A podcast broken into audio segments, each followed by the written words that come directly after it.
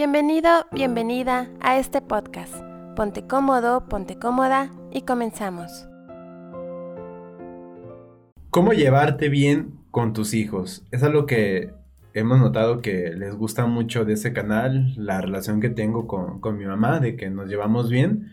Digo, yo, yo no tengo hijos, entonces yo no conozco como cómo llevarme bien, pero más bien sería preguntarle, te preguntarte a ti, o sea, para empezar, ¿cómo llevarte bien con tus hijos? ¿Y qué cosas ves, errores que cometen los papás que hacen que no se lleven bien? Porque hemos notado que muchos de los que ven este canal son madres, son padres, y he notado que está mucho el comentario de que no se llevan bien con sus hijos. Entonces... De hecho, ha sido muy interesante porque incluso ha habido personas que, tratan de, cuestionar si no la llevamos bien en varios comentarios. Es decir, ay, ¿a poco se la llevan bien? O, o se ve que te obliga a tu mamá a estar ahí, no saben que les fascina también a ustedes. ¿Qué me ha servido? Bueno, yo creo que me ha ayudado mucho el, asesorar a otras personas porque como tenía muchos adolescentes conmigo en sesiones y muchos niños, adultos de todas edades, pues escuchaba de lo que se quejaban. Y entonces cuando se quejaban yo decía, bueno, eso tengo que tener mucho cuidado de no hacerlo, ¿verdad? Y tratarlo. Siempre nos vamos a equivocar o siempre va a haber cosas que no nos, no nos salen tan bien. Pero más que nada tratar de darles libertad, que es algo que yo no tuve y que yo no quería que se repitiera. Y a lo mejor eso me ayudó. Hay muchos papás que dicen, a mí no me dieron permiso y por lo tanto a ti tampoco te doy permiso. Como yo no pude divertirme, ni pude tener novio, ni pude hacer lo que yo elegía, no tenía ese poder, pues tú tampoco, porque a mí así me enseñaron. A mí no me dieron cariño, pues yo tampoco te doy cariño a ti. Sí, a mí no, no respetaron mi decisión, yo tampoco. Entonces eso como que yo desde, desde que fui consciente dije, yo no quiero que mis hijos vivan lo que a mí no me gustó. Y creo que eso es bueno porque ustedes también van a hacer lo que a ustedes no les haya gustado de cómo los formamos tu papá y yo, pues ustedes lo mejoren. Esa es la idea. Pero, por ejemplo, ¿qué es lo que has notado que es el error más común que comete la gente que hace que no se lleve bien con sus hijos? El que solo pienses en ti, el egoísmo, el que digas, ¿qué quiero yo que hagan para mí? El que veas a tus hijos como si fueran tuyos, como cosas. ¿Sí? Yo quiero que me contesten de esta manera, yo quiero que, que hagan esto, yo quiero que sean de esta manera. El, ese egoísmo que tenemos hace que, que veamos a nuestros hijos como cosas y que están en este mundo como que nos deben algo. ¿sí? Y creo que ese es un error muy grande, porque si tú cosificas a una pareja, a un hijo, a un amigo, es porque esperas que te dé una respuesta. Yo te doy un regalo, pero espero que me des algo. Como muchos papás, este, las mamás sobre todo, te, te di la vida, te parí. Bueno, es papá y mamá, pero la mamá es la que más lo dice. Es que yo te parí, yo te tuve. Pero no es una deuda, porque fue una elección y porque debes hacerlo con amor. Y si lo haces con amor, no ves como, ah, págame todo lo que yo sufrí. Yo creo que el egoísmo es lo que nos hace que cosifiquemos a nuestros hijos y queramos que cumplan nuestras expectativas. Queremos que, sean como nosotros soñamos y se nos olvida que es la vida de ellos. También como proyectar, yo no hice esto, yo no fui bailarina y yo quiero que mi hija sea bailarina. ¿sí? Entonces, esos son errores porque nos apropiamos de la vida del otro porque no tenemos o no hacemos una vida interesante propia. Pero, ¿una buena relación de quién depende más? ¿De un padre, de los padres o de los hijos? De los padres, porque son los adultos, son los que tienen la mayor responsabilidad. Sobre todo cuando son bebés, tú los estás formando. Entonces, de los padres, de la pareja, de, la comunicación de ellos, de qué queremos, qué proyecto queremos hacer juntos con nuestros hijos. ¿Cuál, diría que, cuál dirías que serían los tus tres mejores consejos para llevarte bien con tus hijos? Yo creo que uno es este aceptarlos como son, que algunas veces me cuesta mucho trabajo o en algunas cosas no opino igual, pero pues así son y entonces aprender a, no meterte en lo que no te importa, que cuesta mucho porque sientes que, que no quieres que les pase nada y, aprender que pues formaste hijos sabios y ellos sabrán qué hacer y que si se equivocan sabrán levantarse y eso, eso para mí ha sido muy importante, como dar espacio, tratar de, de liberar. Un acierto que pienso y también te puedo compartir mis errores, que también los reconozco. Otro acierto, eh, aparte de dar ese espacio de respeto de esto es tuyo y, y ahí tengo que aprender a, a, a, darte tu lugar. Otra cosa que sí me ha funcionado es observarlos para ver cómo es cada uno. Entonces me comunico con, con Carlos de una manera, contigo de otra manera, con Mariana de otra manera, porque cada uno es distinto. Entonces eso ha sido muy interesante porque me ha hecho abrir la mente de cómo a uno le interesan unas cosas, a otro le interesa otras y hablo en el idioma de, de, cada uno y respondo conforme a lo que a lo que necesitan o creo que necesitan. La observación me ha servido muchísimo como acierto de que son únicos y, y de verdad irrepetibles. Y otro consejo que podría dar, que no me gusta mucho el término de consejo, pero otro otra experiencia que me ha funcionado es esperar lo mejor de ustedes. O sea, mmm, creer que son buenos. Porque dice una, una, frase que me encanta y que la repito mucho, es por tus frutos los conoces. Entonces yo no, yo no creo que ustedes sean malos, ni nunca lo he creído, y espero lo mejor. Y eso me ha dado mucha libertad porque he visto muchos padres, los he escuchado, que esperan lo peor de sus hijos. Mm. Entonces eso a mí me ha dado mucha paz porque siempre espero lo mejor y a pesar de que a lo mejor haya un momento en que me sienta incómoda, porque siempre va a haber algo que no sale como tú quieres, me recuerdo a mí misma, por tus frutos los conocerás, entonces ellos son buenas personas, que no se te olvide y espero y, y, me ha resultado. Por ejemplo, ¿qué pasa? Por ejemplo, veo que hay gente mayor en, el, en los seguidores que ya tiene una relación fracturada con sus hijos. ¿Se puede rescatar una relación fracturada? Sí, sí, se puede rescatar en cualquier momento y por más fracturada que esté, pero empieza en ti. Bien, tienes que querer que eso sea distinto. Por ejemplo, ¿qué le dirás a alguien que tiene una relación con su hijo fracturada, de que el hijo ya no la ve, que ya no le habla o que casi no la visita o lo que sea, ¿cómo, cómo uno como padre puede empezar a, salvar esa relación? Yo te voy a decir algo que yo haría. Si yo tuviera mi relación fracturada con mis hijos y yo dijera quiero un cambio, empezaría a cambiar en mí. No les hablaría ni nada, empezaría a cambiar en mí. Empezaría a ser amable. Y fíjate, ese término me gusta mucho, amable. Amable es alguien que es, inspira amor. la amabilidad inspira amor. Entonces, si por algo rompí relación con mis hijos, empezaría a ser amable conmigo. No les llamaría, no los buscaría, no les daría un discurso, porque los hijos no les gustan los discursos. Eh, sería amable. Y te garantizo que les va a llegar la energía de que hubo un cambio. Y cuando se me acercaran trataría de no juzgarlo porque algo que aleja mucho a los hijos son los juicios. Entonces trataría de no juzgarlos, trataría de aceptarlos y trataría de, sin decirles, mira cómo cambié, trataría de que lo vivieran.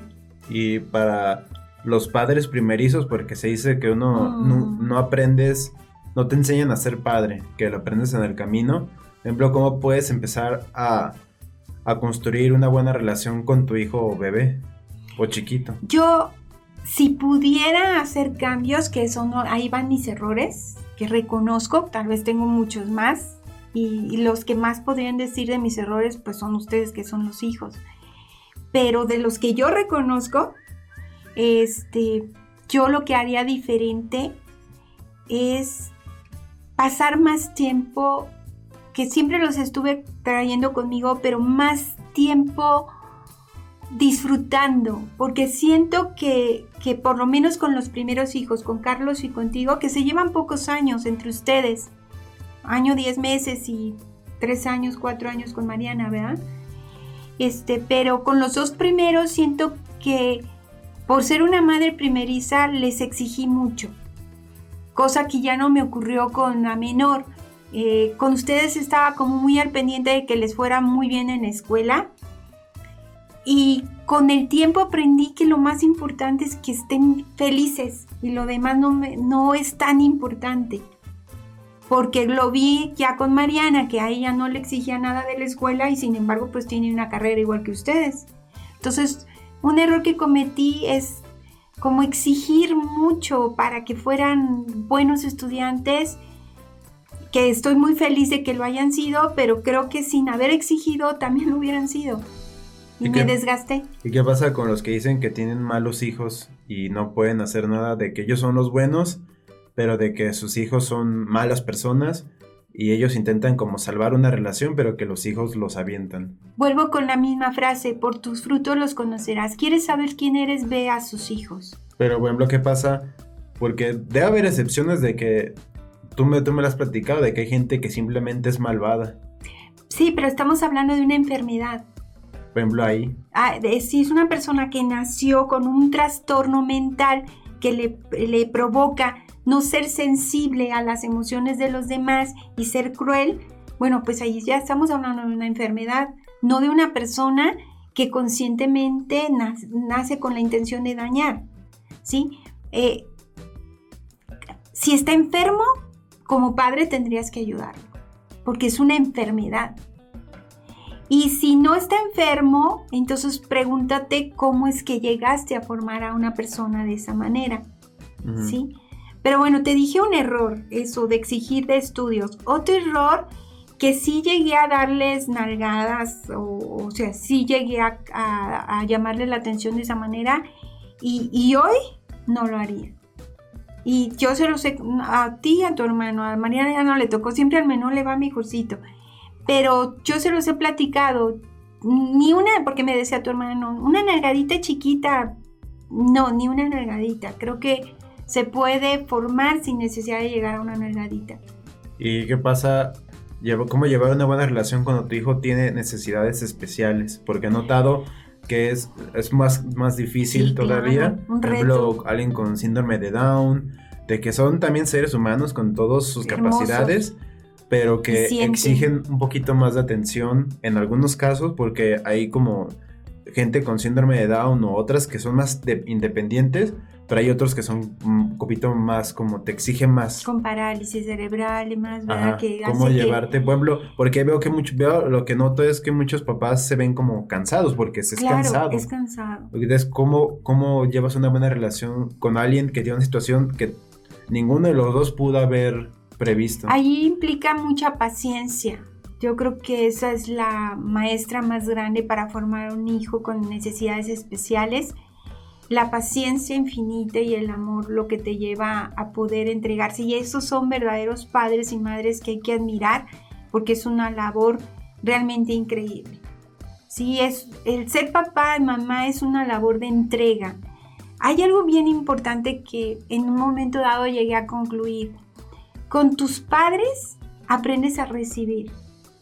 ¿sí? Aprendes a que te dan y lo recibes. Y con tus hijos aprendes a dar. Y con tu pareja aprendes el equilibrio entre dar y recibir.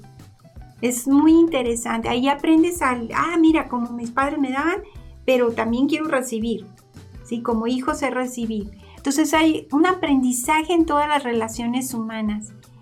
Pero en cuando hay hijos con necesidades especiales, habla de un crecimiento que tiene que tener la pareja para poder cumplir con esa misión. Yo creo que ahí sí son dones especiales que reciben o que desarrollan por la circunstancia. Y ejemplo, que ¿cómo pueden encontrar la respuesta a los papás que dicen, no sé por qué no me habla, no sé por qué me odia? Eh, yo creo que siendo honestos y decir si... ¿Cómo encuentras la respuesta? Si, siendo honestos, si esto es lo que yo sembré, ¿Qué estoy cosechando? Algo que yo les preguntaba mucho en terapia es, ¿cómo le hiciste para que te odiara tu hijo? Hazte cuenta que te hago una entrevista y que tú eres el número uno en despertar odio en tu hijo.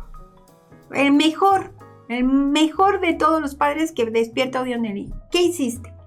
Entonces los papás empezaban a reflexionar, bueno, pues critícalo todo el tiempo. Bien. Número dos, este, pues, mmm, búrlate de sus éxitos. Ok, dos, tres, ignóralo. Tres. Ok, tres cosas que hiciste. Ya sabes lo que hiciste para llegar a donde está. Ahora, ¿qué puedes hacer para un cambio? Pero lo importante es que el cambio radique en ti, que tú no quieras que tus hijos cambien y que no esperes siquiera que ellos cambien, sino que empieces haciéndolo tú. Y ya para finalizar, ¿qué pasa con los padres? ¿Cómo pueden, qué se puede hacer cuando un papá dice que no quiere a su hijo o que siente que lo odia? Estamos hablando de un problema. Hay que ver qué es lo que lo ocasiona, qué está viviendo, qué, qué conexión, su familia, sus sentimientos, traumas, heridas emocionales, falta de vocación, porque también la paternidad es una vocación. Hay que revisar el origen y todo tiene solución. O sea, no te quedes como, ah, no quiero, ah, no, no, no, no soy buena mamá, sino investiga qué puedes hacer. Ahora, todos tenemos idealizada la figura de una madre y de un padre, y la verdad es que los padres somos seres humanos imperfectos, llenos de defectos y llenos de errores, y siempre tenemos algo que aprender y se aprende mucho en estas relaciones familiares. ¿Y algo más que quieras agregar? Sí, mi tercer error que reconozco que, haría diferente es este el ser impaciente. Creo que tendría más paciencia, mm, buscaría jugar más, me tomaría menos en serio el rol de ser mamá y lo haría más divertido. Sí, creo que eso eso es lo que haría diferente. Ese sería algo que me preocuparía menos y disfrutaría más. Bien. No, pues obviamente es. Creo que no hay relaciones perfectas. Incluso, por ejemplo, con nosotros nunca pasó nada feo. Pero cuando está en la época de la rebeldía de uno, cuando está más chavo, pues era así de que no estás de acuerdo o hay como más, un poquito más de discusiones, pero nunca se llevó a, a, un plano de daño. No, pues las diferencias, pero conforme creces, este, las cosas, como ves, ves las cosas diferentes y las entiendes. Y algo que yo me queda claro es que toda relación, esto se lo digo para los que nos ven, que siguen viendo con sus papás, créeme, cuando ya te independizas, las relaciones con tus padres, si es buena, se vuelve todavía mejor. Porque hasta los ves con más ganas. Y también los papás vemos con más ganas. Sí, dejas que descansen ya tus papás, o sea, de que también como adulto sepas que ya déjalos descansar, o sea, que ya tengan su espacio y todo eso. Y como que los dos comprendan las necesidades del otro, o sea, no nada más como uno, sino de que, que le gusta, que no le gusta, por dónde moverte, por dónde no moverte, porque al final del día los que más te conocen son tus, son tus papás y tus hermanos. Entonces, bueno, los que ponen atención, porque hay papás de que no saben nada de sus hijos ni de sus papás. Entonces, yo creo que al final es la familia, cuando se lleva sana, es pues, la, relación, la mejor relación que puedes tener. Este, todo lo que tiene que ver con tu círculo interno, la pareja, los hijos.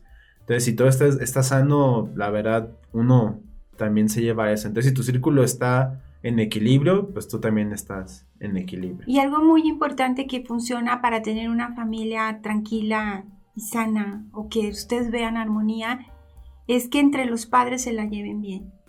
Y yo creo que ese ha sido un acierto entre tu padre y yo, que a pesar de ese 10 años que nos divorciamos, somos grandes amigos y nos respetamos y nos queremos mucho. Y no hablamos mal el uno del otro. Y yo creo que eso les da mucha paz a ustedes. Y eso es importante para quienes eh, tuvieron que sacar adelante a sus hijos solos o solas, madre soltera o padre soltero, por el divorcio o por la separación, cualquiera que haya sido la razón, pues es aprender a nunca dejar de ser familia. Y bueno, estaremos viendo hasta un siguiente, la próxima semana. Mi nombre es Isaac y estuve con Blanca Mercado. Hasta pronto. Gracias por acompañarnos. Te invitamos a que te suscribas al canal de YouTube Minimalismo Simple y seas parte de esta maravillosa comunidad.